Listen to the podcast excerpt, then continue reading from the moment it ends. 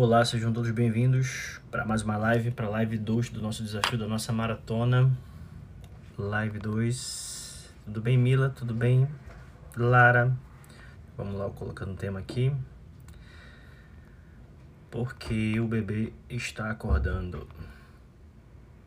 Como é que vocês estão? Estão me ouvindo bem? Estão me vendo bem? Me avisa através dos comentários. Me conte aí como é que foi a live de, a live de ontem. Deu para aprender alguma coisa? Conseguiram absorver bastante coisa? Porque eles porque ele está acordando. Deu para aproveitar alguma coisa, Giovana, ontem a live? Foi boa, né? Vou tentar manter a mesma didática, tá? Live 2, vamos dar aí 10 segundinhos para a turma toda. Voltamos? Tudo bem, perfeito, vamos lá. Deu uma travada, mas tudo bem. Uh, foi legal, né, Nara? Foi legal. Eu vou manter a mesma pegada hoje, mesmo ritmo. Estão me vendo bem? Me faça um favor antes da gente começar. É, clique nesse aviãozinho e mandem para todas as amigas, todas as mamães possíveis para a gente levar essa mensagem ao maior possível, ao maior número possível de pessoas. Tá bom? Já fixei o tema. Já entrou toda a turma. Olha aí, Lu. Né, que dá certo, né, que funciona. Não é fácil, não tem fórmula mágica, mas funciona. Né? Funciona, porque a gente está lidando com a, com a, fisiologia do sono da criança. A gente não está lidando com nada mais do que a própria normalidade dela. Né? Então, vou fazer a mesma coisa, mesma coisa que eu fiz ontem. Já me confirmaram que estão vendo bem, que estão vendo bem. Tá tudo certinho. Vamos começar. Vamos acelerar aqui. vou fazer a mesma coisa que eu fiz ontem. Boa tarde, Márcia. Seja bem-vinda. Até a Gabi entrou aí. Vou fazer a mesma coisa que eu fiz ontem. Eu vou, nesse começo, eu vou desativar os comentários para que todo mundo foque aqui no que eu estou falando, no que eu estou dizendo e no na figurinha do slide que eu vou mostrar. Tá bom? Uh, a live de hoje, para quem viu, para quem acompanhou ali nos stories de mais cedo, é sobre o que faz o bebê acordar mais do que o normal ou porque ele não está dormindo, né? Por que, que ele não está dormindo ali no momento, no período onde era para dormir de acordo com a sua fisiologia, de acordo com a sua, digamos, de acordo com a sua, com seu ciclo bem ajustado, com, com tudo que lhe convém, né? Mas por que, que ele não está dormindo? A gente tem que pensar em os motivos que são os mais comuns, coisas que, que fazem com que o bebê, que poderia estar tá dormindo naquele momento ali, independente da idade dele, tenha ele um ou seis meses, né? E um dos motivos mais comuns é a dor. Né? São quadros, são situações que causam desconforto ou dor ao bebê. E quando a gente fala desse tópico em específico, a gente está falando com mais contundência, digamos assim, para aqueles bebês ali abaixo de 4, 3 meses, que é onde mais a gente consegue observar que cólica, refluxo ou gases costumam incomodar demais o bebê. Ontem mesmo a mãe perguntou, me perguntou na caixinha, né? Para quem não está acompanhando a caixinha, acompanha, hein? É, quando é que melhora isso aqui?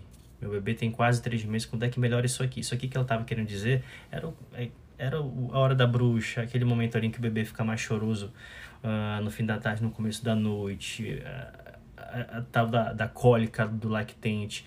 E a, e a resposta para isso ela, ela é bem otimista. Depois de três meses, isso começa a melhorar bastante por conta da própria maturidade da barriguinha do bebê que vai ganhando um contorno.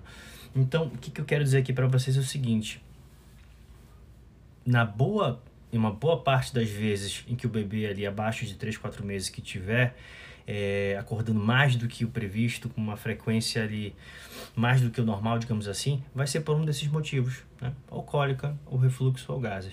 Aqui, o que, que você pode fazer? Com relação à cólica, a gente sabe que bebês que mamam bem, com a boa pega, né? Que estão ali diante de uma mamada que faz-se menos barulho, ou seja, entra menos ar, eles tendem a apresentar menos cólica. É, não, há, não há muita comprovação do que de fato faz ou não faz bem para a mãe na alimentação dela com relação à cólica do bebê, mas a gente, na prática, tem uma ideia muito clara de que consumo exagerados de alimentos com açúcar, de alimentos uh, industrializados, podem interferir, então você consegue contornar isso. O padrão da cólica do bebê, a frequência e a intensidade pela alimentação da mãe, apesar de que tem controvérsias quanto a isso, né? E no momento da cólica, o principal é acalentar o bebê. acalentar o bebê, dar conforto. Ah, não vou falar aqui de medidas medicamentosas, mas daquelas que ajudam o bebê a ficar confortável, a ficar é, menos queixoso e a voltar a dormir de forma, da forma mais rápida possível, que é colocando no colo, colocando para fazer sucção, né, colocando ao seio, mesmo que não, não necessariamente esteja com fome. Né. Aqui nesse momento não, a gente não pensa, né? A gente não fica ali uh, batendo cabeça com relação à associação ou não. Ah, será que ele né, não é prejudicial se ele ficar uh, sugando aqui de forma não nutritiva nesse momento? Nesse momento o que, é que importa? O que importa de fato é que ele fique confortável, que ele está com desconforto, ele está com dor. Né? Outra coisa que vai ajudar muito é a tal da compressa natural, digamos assim, que é colocar a, o bebê, o bebê com cólica, o bebê com desconforto, e não só na cólica neonatal, né? Na, na ampla variedade de cólicas do bebezinho, é colocar a barriguinha dele em contato com a pele da mãe, com a barriga da mãe. Isso faz um efeito de, de, de compressa morna que relaxa né? e ajuda a passar a dor. Né? Um outro quadro que é muito comum é o quadro de refluxo, é o refluxo do lactente, seja o fisiológico, seja o patológico. Os dois atrapalham bastante. Os dois atrapalham bastante o sono do bebê. Por vezes ele, ele, ele gofa demais, ele pode gofar com dor, se for o refluxo patológico, ele pode, é, entre aspas, ficar com o roto preso, se tiver um, um quadro mais robusto de refluxo fisiológico mesmo. E nesse caso do refluxo, além do acompanhamento contundente com o pediatra, com boas dicas, boas dicas, boas orientações específicas para o seu bebê. O que você pode fazer agora, o que você pode fazer hoje, né? É, além de ajustar, além de ajustar a pega, ajustar a mamada, né? É colocá-lo para rotar ali de forma ereta no seu colo em torno de 20 minutos. Muito mais que isso não adianta, muito menos que isso, ou mais menos que isso pode fazer com que ele não consiga rotar e isso atrapalhe o sono dele, entendeu? E, claro, as medidas que o seu pediatra, que conhece bem o seu bebê, que entende a fisiologia do seu bebê em específico, vão, vai trazer para você. Seja o berço um pouquinho mais inclinado, a caminha um pouquinho mais inclinada, ou qualquer outro ajuste é, ali específico para o seu bebê. E os gases, ele, acabam que os gases eles fazem parte, aí, fazem parte de, do contexto uh, geral do bebê, que podem estar tanto no, na cólica do lactente como para bebês um pouquinho maiores que já estão comendo, já estão na introdução alimentar, estão ali lidando com, com alimentos novos, a barriguinha está tendo mais dificuldade para digerir, isso pode causar gases. E nesse caso, né, nesse caso, é, tem a bicicletinha para os bebês pequenos, a massagem na barriguinha e para os bebês maiores, para aqueles que estão na introdução alimentar, é tentar fazer um ajuste paciente dessa alimentação. Não necessariamente você precisa retirar aquele alimento que causou um, um, desconforto ou um episódio de gás no bebê. Mas você pode fazer algum ajuste de introduzido, introduzido aos poucos para o bebê. É, tudo bem? Agora eu quero que vocês é, observem aqui no próximo slide, se é que dá para a gente falar de slide, né? Que é a questão da imaturidade. A imaturidade vai ser um fator que vai propiciar é, mais despertares que o normal, dentro daquilo que a gente falou ontem sobre os breves despertares, sobre a, sobre a normalidade que, que representa um bebê acordar tantas vezes à noite, seja por fome, seja por pelo ciclo de som dele ainda, ainda ser curto. Mas a imaturidade ela vai, ela vai se expressar para a gente de outras formas, é, nas quais também vai atrapalhar o bebê para que ele durma bem, para que ele durma da melhor forma que ele pode. Né? Tenha, tenha ele dois ou quatro meses, tenha ele né, é, um mês e meio ou cinco. O que eu quero dizer com isso? Né? Acho que todo mundo aqui já ouviu falar, ou já entrou em contato com essa palavra, pelo menos, que é a estrogestação. Aonde que entra a imaturidade nisso aí? Né? A gente sabe, a gente sabe bem que o bebê, ele passou ali em torno de nove meses no, no local com um som né, ambiente por mais que seja ruidoso, né? por mais que seja é, barulhento de certa forma, mas é um som contínuo, né? ele ficou acostumado a um ambiente escuro e um ambiente no qual ele ficava, ah, digamos, acolhido e encolhido. Né? Ficava bem comportado ali fisicamente, digamos assim. Então é esse tipo de ambiente, de situação que a gente tem que tentar reproduzir para o bebê nessa fase em que ele está na estrogestação, ali entre 4 e 6 semanas de vida, para que ele se sinta mais seguro possível, para que ele consiga, através dessa segurança, conseguir dormir um pouquinho melhor. Quando a gente coloca a criança num contexto, nessa fase em que ela precisa de segurança, precisa de um tempo de adaptação, quando a gente coloca ela nesse momento da vida dela, é, em situações distantes dessa, desse contexto que eu, que eu trouxe agora, que eu mostrei para você, a tendência é que ele fique desconfortável, fique mais choroso, fique inseguro e, por consequência, não consiga dormir, por mais que ele esteja cansado com sono. Né? Então, dito de outra forma, para a gente ajudar o bebê a lidar com essa, com essa imaturidade, com a própria maturidade, a gente tem que fazer um, um rearranjo, um ajuste do ambiente no qual a gente fornece, desde a iluminação até o local onde ele dorme, o ambiente mais parecido possível com aquele ambiente intrauterino que ele vivia. Daí entra, daí a gente entende, né? daí entra a importância, e daí a gente entende por que, que o ruído branco funciona tanto. Porque é um som contínuo, né? que muitas vezes simula o som do útero. Daí o bebê fica né? confortável, seguro e propício a dormir a adormecer e a manter o sono. Daí a gente entende porque quando a gente coloca o bebê no, no, no ninho redutor, né, ele consegue ficar mais relaxado e adormecer melhor e manter o sono. Né? Daí a gente entende por que, que ah, um ambiente mais escuro, além do fator da melatonina, consegue também oferecer ao bebê que, que ele consiga de forma mais natural adormecer e, de novo, manter aquele sono. Né? Então isso que eu quero que vocês, é, isso aqui é principalmente para quem tem bebês menores que três meses, né? Quando eu falo de astrogestação. Mas é para a gente entender que tem um certo ambiente que a gente precisa oferecer para o bebê, para que ele encontre uma normalidade, que ele encontre uma segurança, na qual através dessa ele vai conseguir uh, dormir da melhor forma que pode. Né? Lembrem, né? A luz, a iluminação, o som, o ambiente, no caso o ruído branco, e a forma como o bebê vai ficar é, acolhido no, no berço, né, se for o caso. Aí você entende, aí a gente começa a entender por que, que eles ficam tão confortáveis, por que, que eles adormecem tão mais fácil no colo. Né? Porque eles, eles sentem esse acolhimento. Né? Eles sentem esse acolhimento.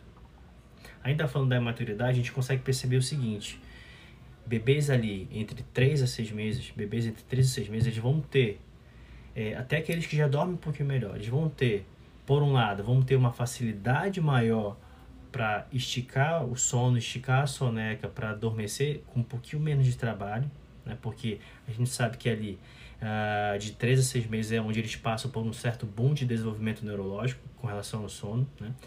Mas, por outro lado, o bebê começa a aumentar a percepção dele. Ele aumenta a percepção dele, ele começa a, através dessa nova percepção, ter mais estranheza com novos cenários, então ele começa a perceber quando ele está quando ele está ali, acordou e está sozinho, ele começa a perceber mais é, as, as novas sensações e isso traz um desconforto e um incômodo para ele. Né? O que, é que a gente percebe na prática? Se por um lado a criança começa a ter mais maturidade para dormir, por outro, a própria, o próprio amadurecimento dela faz com que ela fique mais agitada na hora de dormir, fique mais uh, angustiada na hora que ela acorda e não, e não vê ninguém, e fique mais dificultosa na hora de ser colocada de volta para dormir quando ela acorda no meio da noite. Né? Mas o bom disso é que a gente sabe que de 3 a 6 meses ela tem um bom de desenvolvimento e de 6 a 12, né, de 6 a 12 ela ganha uma maturidade maior ainda, né, que torna tudo mais propício para que a gente consiga até fazer de forma mais natural, de forma mais é, é, é, contínua e com melhores resultados a questão da educação do sono. Né? E aqui, digamos que seja o filé da live, seja o ponto central dessa live de agora. Né? Boa parte das vezes, né, eu sempre brinco muito no meu consultório com o seguinte: né? deixa eu beber aqui. É, nem todo choro é fome. Né? Nem todo choro é fome. Eu bato muito nessa tecla para que a gente tenha sempre mais do que uma é, uma causa de choro do bebê, da criança na nossa cabeça. Eu brinco muito, nem todo choro é fome, nem todo choro é fome, porque às vezes essa é a única coisa que passa na cabeça, às vezes não é nem da mãe, mas é na cabeça de quem está próximo à mãe. A mãe às vezes sabe que, que aquilo não é fome, porque ela desde mamar faz menos, faz menos que meia hora, ela conhece bem o bebezinho dela já, mas, mas quem está perto bate na tecla quase que incansavelmente de que é fome, né? Acho que todo mundo já viu isso, seja com a mãe, com a própria mãe, né, com a sogra. Mas aqui quando a gente fala do sono, a gente vai perceber o seguinte, que sim, quando, quando a gente fala de sono, boa parte das vezes que o bebê vai acordar, tirando cenários de dor, né, e o cenário da própria maturidade, boa parte das vezes será por sono mesmo, né? E aqui é muito importante que a gente consiga identificar esses cenários de fome identificar como que a gente consegue reconhecer se a criança está tá se alimentando bem, está comendo bem, né? porque no fim, no fim, no fim das contas a gente sabe, né? quem me segue, quem me segue já, já sabe isso aí é, decorado, criança que come bem dorme bem, e o contrário é verdadeiro, né? o contrário também é verdadeiro, criança que dorme bem come bem, mas criança que come bem, que está bem alimentada, que mamou bem, tende a dormir bem, tende a dormir as horas que é capaz de dormir, tende a dormir, tende a dormir as horas que precisa dormir para ter o, o, seu, o seu sono reparador. Né? Então, o que, que a gente tem que se apegar para começar a identificar o que, que a gente, aonde a gente vai ah, observar que a criança está comendo bem e não é fome o motivo do choro. Né? A gente começa primeiro, né, primeiro tendo que lembrar que ah, essa questão da fome, né? saber se seu filho está com fome, é quase que uma habilidade acumulativa. Né? Você vai conhecendo noite após noite, semana após semana, você vai conhecendo o, o, padrão do choro do seu bebê, o perfil dele. Cada bebê é único, cada bebê tem um perfil de fome é, próprio, digamos assim. Mas é crucial que, que a mãe tenha esse, tenha esse movimento interior de, de, de ter o um olhar atento para a criança e começar a perceber uh, quando que é e quando que não é fome. E a criança dá esses sinais, né? Ela dá esses sinais. Mas como é que a gente consegue saber, de forma prática, né? Como é que a gente consegue olhar para a criança e começar a pensar se ela está sendo bem alimentada, se aquele despertar ou se aqueles despertares são relativos à fome, né? A gente começa a perceber o seguinte: primeira coisa, né? É um, bem objetivo, é o peso da criança. Né? Se a criança está ganhando bem peso, se ela está com peso adequado, se você está observando na consulta de rotina que ela tá com um ganho bom, tá com um ganho dentro do, do, do esperado. E aqui é importante eu frisar o seguinte para vocês. Né? É, média de gráfico de peso, né? média não é meta. Né? A, a média de peso que a gente espera para uma criança, a gente sabe hoje que ela não é necessariamente um objetivo para toda criança, que é uma média que serve, serve como orientação para a gente, mas que a gente tem que ter muito claro em mente que não necessariamente o Tomás, o Romeu, o meu filho, o seu filho, tem que estar tá numa média específica. Né? Daí a importância da gente acompanhar com o pediatra, do pediatra conhecer bem o filho da gente para entender no contexto se esse peso está adequado. Mas o peso, né? falando de forma bem, bem, bem prática para vocês, o peso vai ser uma das referências, uma das principais referências de que a criança não está, digamos, passando fome, que ela está comendo bem. E que aqueles despertares não, não necessariamente é por fome. Né? Tudo bem? Tem outras formas, tem outros pilares que a gente tem que identificar com relação à, à fome da criança para entender se, se ela está comendo bem, se aquele, se aquele despertar é por fome, se aqueles despertares excessivos são por fome, que é o seguinte, a fralda dela. Né? Tá enchendo a fralda? Tá fazendo xixi? Tá urinando mais? É, tá enchendo a fralda com xixi mais que quatro vezes ou menos quatro vezes? A gente sabe que quando ah, um bebê ali entre dois a seis meses pouquinho mais, um pouquinho menos, é, enche a fralda de xixi menos que quatro vezes por dia, geralmente tem alguma coisa faltando aí. Geralmente é, é tá relacionado, tá vinculado com uma mamada, uma mamada ineficiente, uma mamada que precisa de ajuste, uma alimentação que precisa ser melhor observada. E esse bebê, naturalmente, que vai estar tá, é, urinando menos, vai estar tá enchendo menos a fralda, ele naturalmente vai acordar mais vezes por fome. Né? Vai acordar mais vezes por fome o número de vezes que a criança evacua também pode dar essa orientação para a gente. E aqui, uh, quem me segue já, já ouviu muito isso. Né? Não tem um, uma, um número específico o qual o bebê tem que ter de evacuações. Tem bebês que evacuam a cada mamada, que evacuam 4, 5 vezes por dia. Tem bebê que evacua a cada 5 dias. E ambos estão normais. Né? Ambos, a priori, estão normais. Onde que você vai observar? O que, que você tem que ficar atento e observar?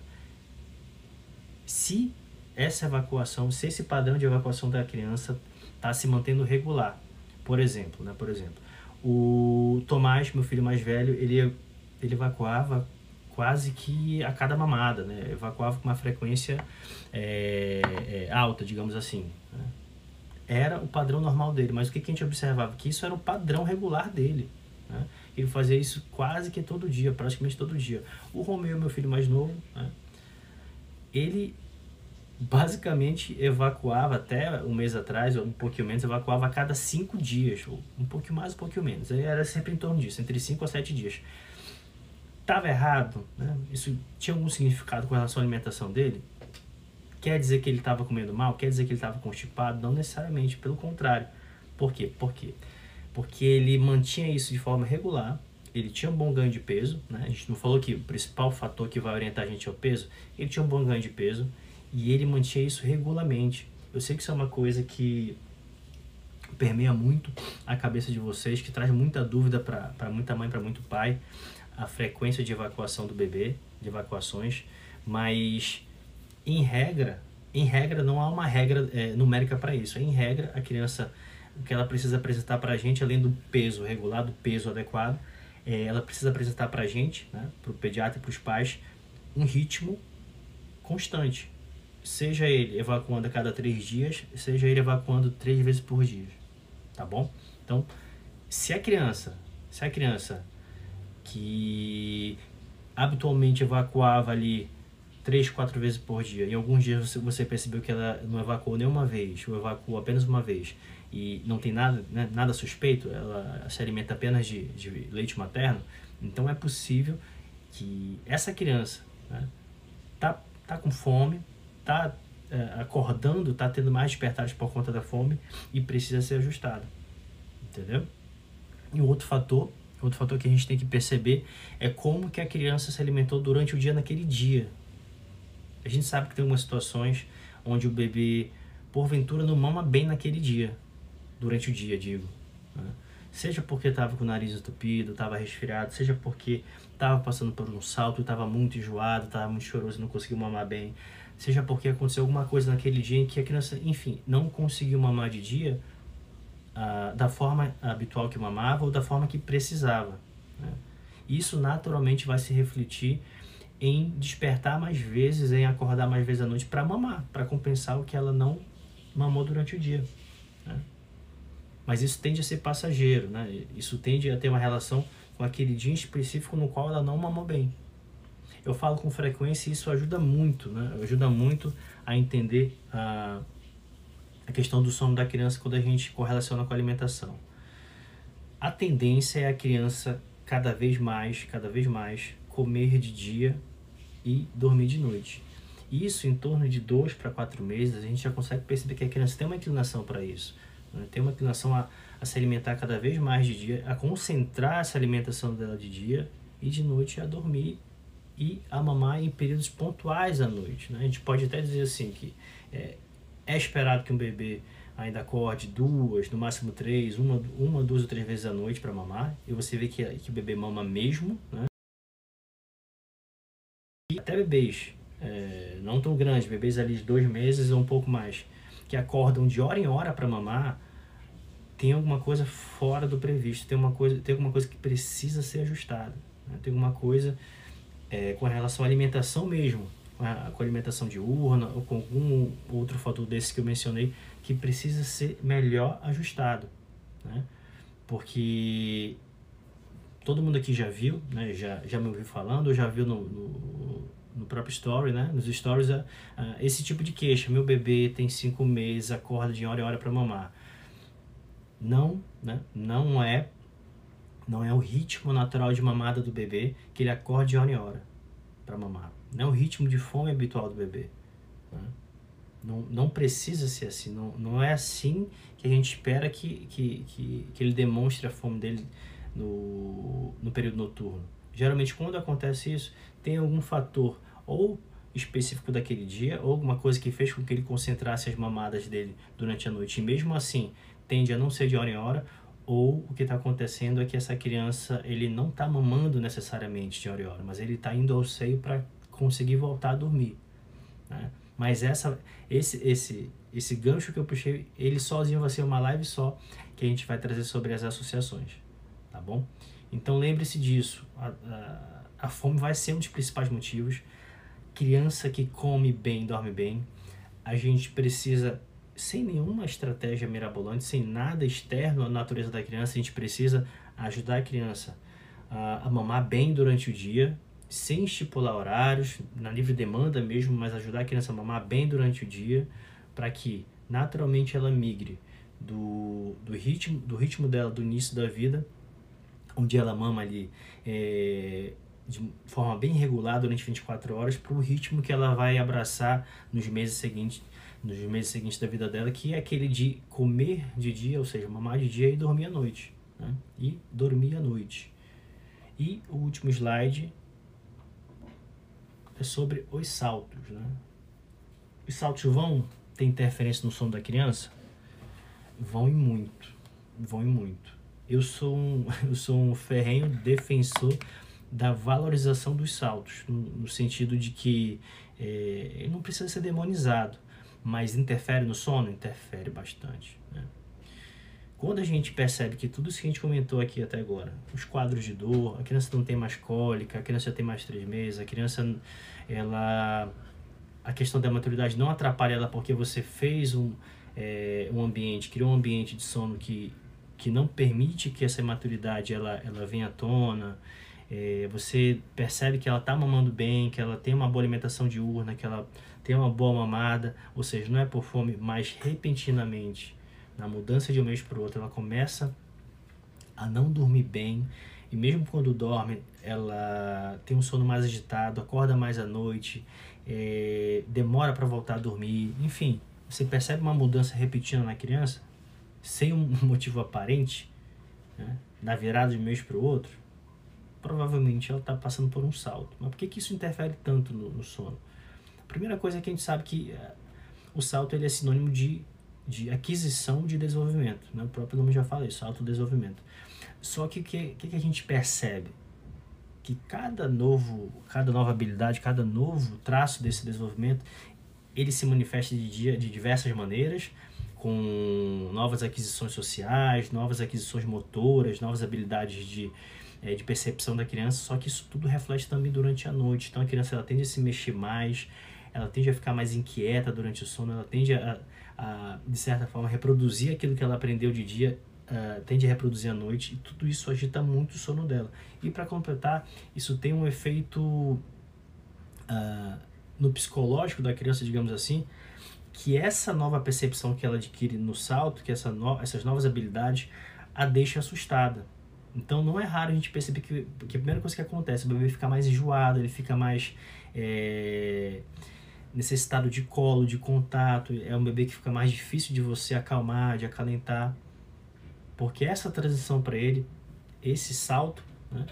esse salto, essa migração de uma fase para outra, onde ela ganha mais habilidade, ganha mais percepção, isso no primeiro momento é estranho para ela, isso a deixa insegura, isso a deixa instável, entendeu? O que, que a gente faz nessa hora? Regra de ouro isso aqui, regra de ouro.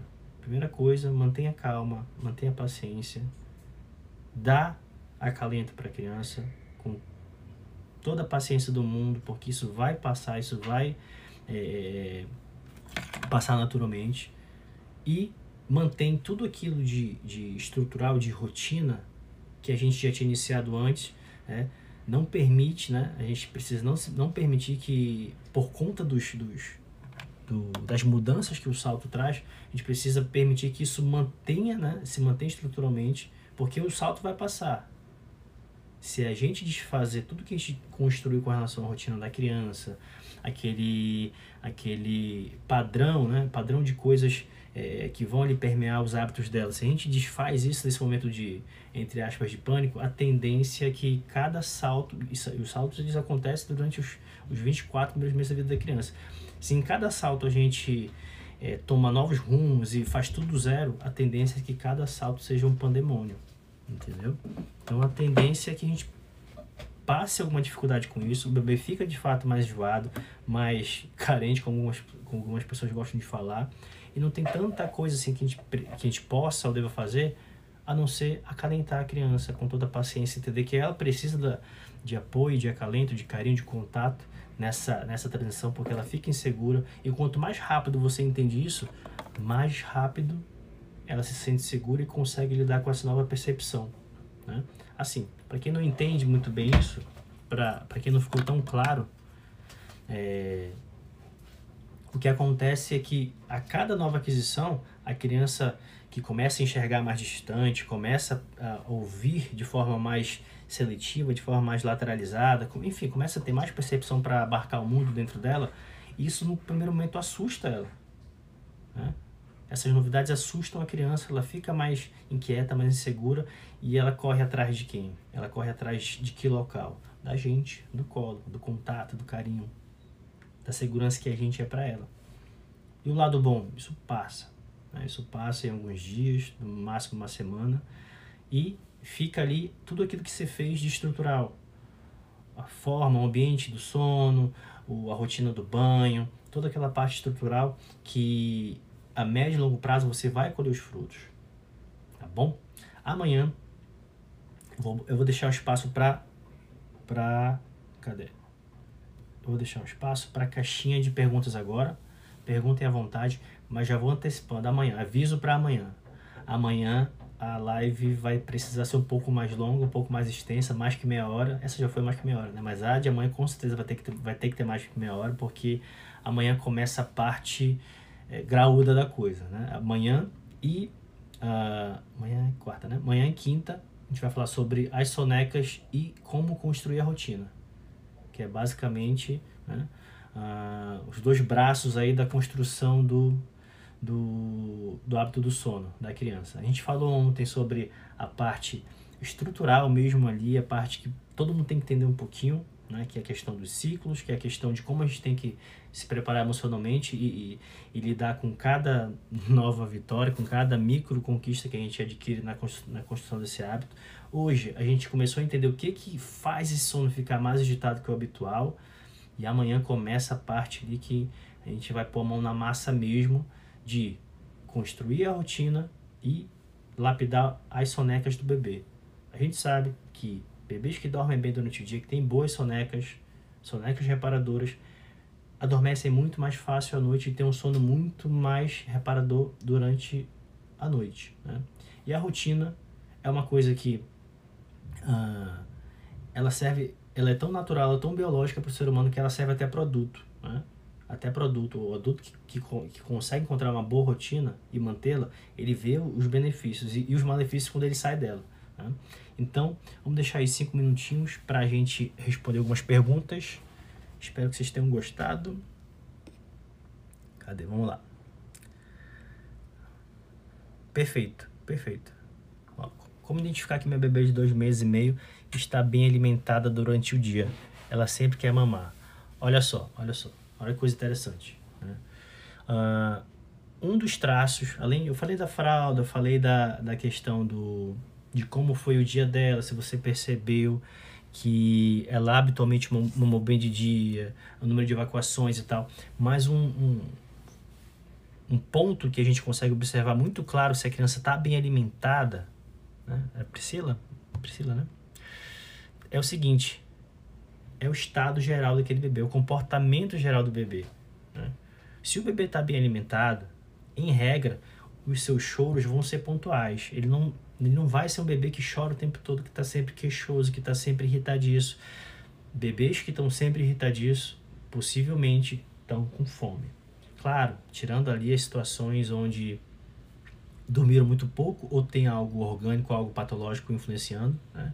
Tirando essas situações, se o seu bebê está constantemente choroso e irritado, provavelmente ele está mamando um pouco menos ou no ritmo é, um pouco menor do que ele deveria e está com um pouquinho de fome. Né? Como é que você pode uh, identificar de forma específica né, em relação com, esse, com essa inclinação do bebê de sempre querer mamar? Né, de sempre querer mamar. O que acontece muitas vezes é o seguinte também. O que acontece muitas vezes é o seguinte também. A gente tem que lembrar que o bebê, que para o bebê, tá no colo, tá ao seio, é extremamente prazeroso, confortável e seguro. Entendeu? Então, não necessariamente sempre que sempre que a gente colocá-lo ao seio e ele ali ficar, e ele ali se demonstrar confortável, quer dizer que ele quer mamar o tempo todo.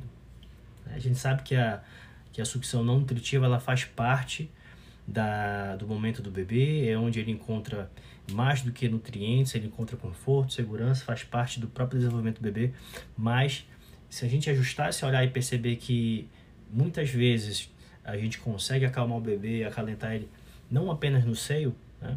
a gente começa a perceber que nem sempre ele quer mamar. Por vezes ele quer apenas contato, quer estar no colo, quer, quer atenção, quer segurança. Né? Ou ao contrário não acontece. Quando o bebê está com fome e quer mamar de fato, né? você não consegue acalmá-lo se não for oferecendo seio, se não for oferecendo comida, se não for oferecendo leite. Né? Cadê? Vamos lá. Mais uma. Meu bebê, só, meu bebê só mama no peito, mas não satisfaz ele e ele não quer pegar a mamadeira. Qual a idade, Nad? Qual a idade? Ó, uma pergunta central. Uma pergunta central. É... Será que ele se satisfaz ou não? Será que esse choro tem uma outra fonte? Será que esse choro, eu imagino que ele está chorando, né? Como demonstração de, de satisfação. Será que tem uma outra fonte? Por isso que eu falei no começo da live, nem todo choro é fome. Né? Nem todo choro é fome, apesar de boa parte das vezes ser fome mesmo, mas nem todo choro é fome, entendeu? Então o que, que você tem que observar aí, independente da idade dele? Primeiro, se é isso mesmo, pensar em outras causas, pensar em é, é, crianças que dormem menos do que poderiam ficam mais chorosas, né? Então às vezes a gente acha que é fome, é fome, é fome, é fome, e por vezes não é, né? Ah, e uma outra coisa, né? Que só mama no peito, né? Você mencionou, só mama no peito. Uma coisa que vai ajudar a nível de satisfação, né? partindo do princípio que é, não existe leite fraco, né? não existe leite fraco. O que a gente precisa ajustar, ajustar muitas vezes é, é a dinâmica da mamada, né? permitir que, que o bebê mame bem, né? É, mame livre demanda, quando, quando, de, da forma que convém. E uma coisa que ajuda muito é a sequência de cada seio que ele mama. Que de alguma forma né, ajuda tanto a a aquisição adequada do, do peso, o ganho ponderal, quanto a, quanto a, quanto a saciedade, porque, uh, enfim, não vou, não, vou, não vou me aprofundar nisso agora, mas qual é a dica? Que o bebê, que o bebê sempre volte a mamar, o bebê sempre volte na próxima mamada pelo mesmo seio que acabou a última mamada. Acabou a última mamada pelo seio direito, na próxima, daqui a uma hora e meia, duas ou três, volta pelo mesmo seio, para que ele possa, dessa maneira, uh, mamar aquilo que a gente chama de leite posterior, entre aspas, o leite que fica no final do seio, um leite mais, mais é, rico em gordura boa, que ajuda na saciedade, que ajuda no ganho de peso. Isso deixa o bebê mais saciado. A nível de, a nível de saciedade, Nad, isso vai te ajudar muito, tá bom? Vamos lá responder mais uma. Cadê, cadê, cadê? Ó, a Bia. Conta pra gente aí, Bia, como é que foi hoje o triunfo? Bia triunfou, conseguiu ajustar algumas coisas e hoje já ajudou bastante. Paty, geralmente, geralmente o, bebê, o próprio bebê vai sinalizar isso. Né? O próprio bebê vai sinalizar que, que naquele seio, não, ele sugando, não está mais vindo fluxo, né? ele vai mostrar inquietude, vai mostrar agitação e vai e você ao colocar no outro, o que, que ele vai fazer? Vai mamar naturalmente, né? Se essa inquietude for mera saciedade, ele tá, já está satisfeito, não quer mais mamar, você vai colocar no outro ele não vai querer. Entendeu? Cadê? Bom, vamos para a última pergunta. Estão gostando? Estão conseguindo uh, pegar o conteúdo? Esse formato aqui está servindo para vocês? Com esse slide no fundo, com a minha, meu rosto um pouquinho diminuído. Ó, Ana Luísa, né? Quanto tempo demora os saltos? Ana, que acontece é o seguinte: não tem literatura muito clara sobre os saltos. O, os saltos, a descrição dos saltos, eles são meramente é, observáveis na prática, que de fato acontece, a gente percebe isso, não precisa, né? a gente não precisa que esteja tudo escrito num artigo científico para dizer que aquilo existe, né? Quem é mãe, quem é pai, quem é pediatra, vê na prática isso. Então, não, assim, tem gente que diz né, que dura 3, que dura 7, que dura 8 dias. Tem até aplicativos que tentam acertar quanto a isso. Mas difícil cravar um tempo, muito difícil. Depende da criança, depende de qual salto, de qual mês, depende do, do temperamento da criança, depende de como a criança foi abordada. Mas, é, pelo que a gente observa, raramente dura mais que uma semana. Né? Raramente dura mais que uma semana. Cadê? Vamos lá, mais uma. Minha produção de leite é muito grande. Em duas a três horas o peito já está cheio novamente. Igual começar por igual começar por ele. Mila, uh, basicamente a gente mantém exatamente aquilo que eu falei, né? Se você puder, né? se você puder, olha que coisa legal. Já que sua produção tá boa, tá satisfatória dessa maneira, né? Se você puder ordenhar, né? Vai te ajudar tanto a esvaziar, né? a impedir que, que, que o leite é, empedre ali, vai te ajudar a esvaziar e vai permitir que você colete esse leite, armazene para posteriori, para depois você conseguir oferecer para o bebê, no momento que for necessário ou propício para você, entendeu? Então, uma dica para você: se a produção está muito boa, que é ótimo, né, excelente, é, e está nesse aspecto, está nessa quantidade, mantenha a questão da ordem que eu falei, mesmo assim, mas para trazer um conforto para você, tente ordenhar, seja de forma, seja com bomba manual, seja com bomba é, é, elétrica, automática, ajuda muito, ajuda muito o conforto da mãe, ajuda até a armazenar mais leite para quando num, num dia que porventura precisar usar, você o terá. Né?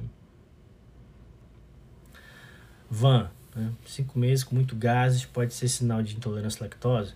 Geralmente intolerância à lactose é, não é comum em bebês pequenos, né? Não estou dizendo que não acontece, mas não é comum, não é frequente, né? E ela tende a dar muitos, muitos outros sinais, muitos outros sintomas. O que, que eu percebo na prática clínica? O que, que eu percebo no dia a dia? Tanto no Instagram quanto na pediatria, no meu consultório. É, a flatulência, os flatos, os gases, eles são, por vezes, não estou dizendo que é sempre isso, mas por vezes eles são injustamente é, tratados como se fosse o, a causa, como se fosse o problema do bebê. Entendeu? Como se, ah, é, ele soltou flatos, ele soltou gás e, e, parou de chorar, então ele provavelmente estava com muito gás, estava com. Era exatamente isso que estava incomodando. Pode ser que aconteça eventualmente, mas mesmo quando isso acontecer, vão ter momentos que não vai ser. Isso não vai ser a causa da dor. Né? Eu digo até o contrário. Se o bebê está soltando gases com frequência, isso é ótimo. Né? Sinal de que está funcionando bem. Se ele ficar muito tempo sem soltar gás, a gente começa a desconfiar que aí sim ele está prendendo gás. E aí sim isso pode estar relacionado com a dor. Aí eu não consigo parar de responder vocês. Eu vejo uma pergunta que eu quero responder. Né? Façam um favor para mim, né?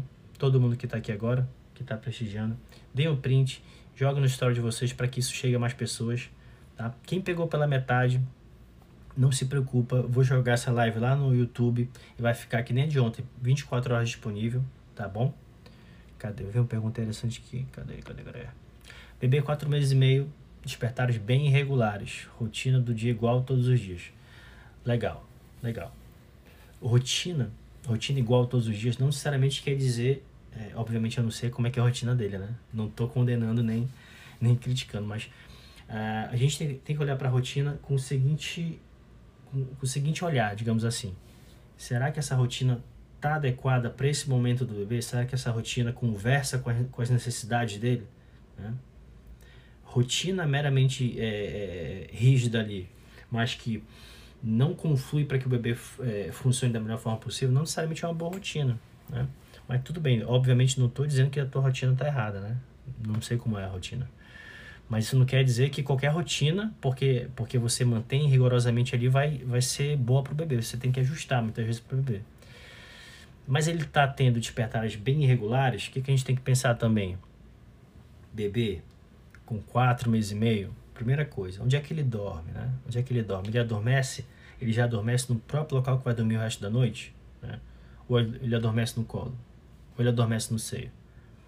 Né? Isso vai ser isso vai ser tema central da, da live que eu vou fazer sobre associações, né?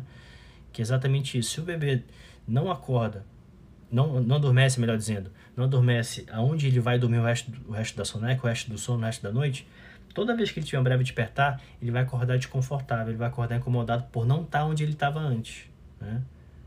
Entendeu? Não sei, não sei se esse é o caso, mas isso entre 3 e 6 meses, que é quando o bebê tem muito mais percepção, que é quando o bebê começa. Todo mundo já viu isso, ou consigo mesmo, ou com o bebê do vizinho, da, da vizinha. Ah, meu bebê dormia super bem até 2, 3 meses e repentinamente ele começa a acordar várias vezes e fica mais incomodado. Chega um período entre 3 e 6 meses que o bebê começa a ter mais percepção e ele começa a, a, demonstrar essa, essa, essa insatisfação de não estar tá adormecendo no local que ele, que ele dorme, né? Seja o berço, seja a cama compartilhada. Então, uma coisa que é bom a gente ficar atento é isso: é um, se o bebê adormece, ele fecha o olhinho ali, no local onde ele vai dormir o resto da noite. Né? No fim, no fim das contas, isso que eu falei agora é, é início e fim de tudo que a gente está falando, né? é, é causa e consequência. No fim, tudo que a gente quer é que o bebê consiga adormecer por conta própria, com a nossa ajuda, fazendo ritual, fazendo ninar, mas que ele feche o olhinho por conta própria no local que ele vai dormir antes da noite. Né? Isso é o que, o que vai permear a qualidade de sono dele, isso vai ser o, a causa dele dormir bem, e ao mesmo tempo é o objetivo da gente aqui, fazer com que ele consiga fazer isso, dando as condições necessárias para que ele consiga dormir bem para valer. Entenderam? Tá bom, minha gente?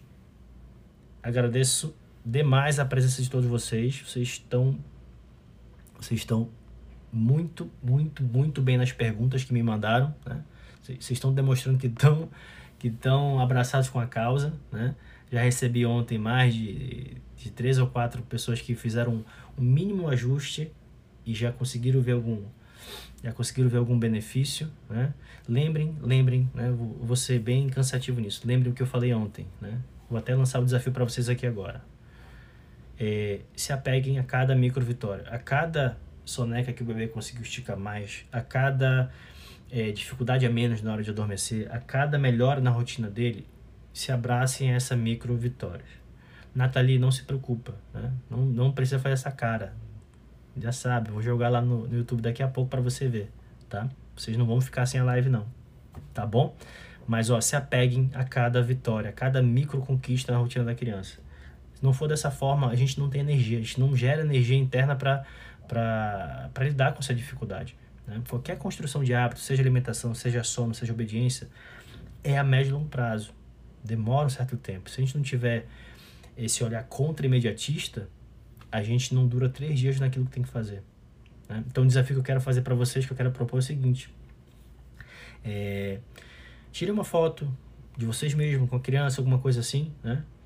E escrevam ali, né?